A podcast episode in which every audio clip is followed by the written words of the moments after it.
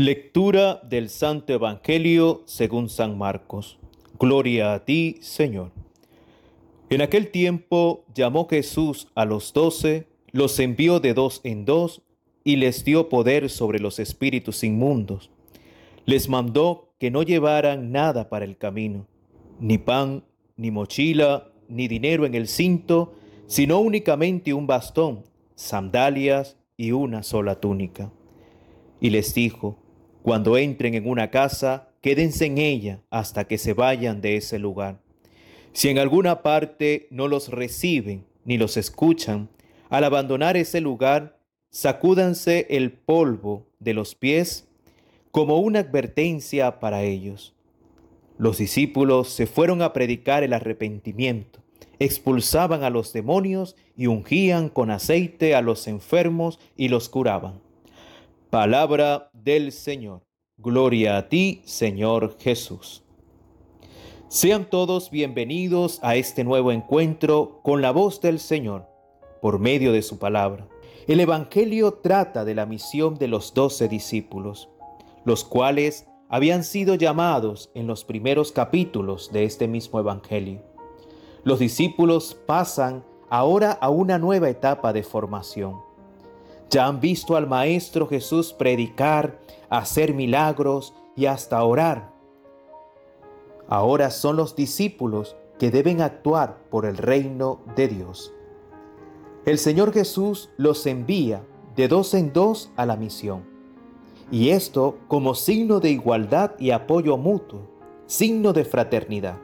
Es decir, para que no se sientan superiores a los demás sino que sean misioneros humildes y fieles al encargo. Para realizar la tarea deben llevar lo necesario, como signo de inserción en la realidad del pueblo, como testimonio de pobreza y sencillez, y para que despierte en la gente el gesto solidario.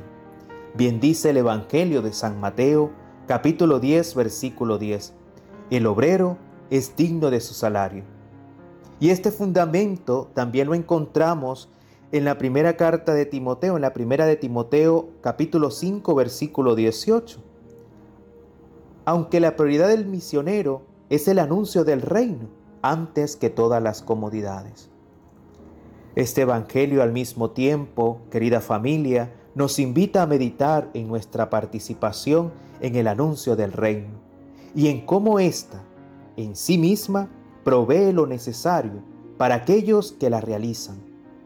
Es lamentable observar hoy en día pocas personas dedican algo de su tiempo para la evangelización. Y esta es la causa que la vida a la luz del Evangelio no se desarrolle en su totalidad. En nuestras comunidades, en nuestras familias, en nuestros países. El Señor nos invita que estemos dispuestos y disponibles a dedicarle tiempo a nuestra misión como cristianos de pregonar el mensaje del reino. Querido hermano, escucha hoy con mucha atención el llamado y siente el envío que Dios te hace a ti personalmente a participar en la conversión de tu casa con tu familia, con los tuyos, de tu oficina con los compañeros de, de trabajo de tu barrio con los vecinos, de tu propio ambiente.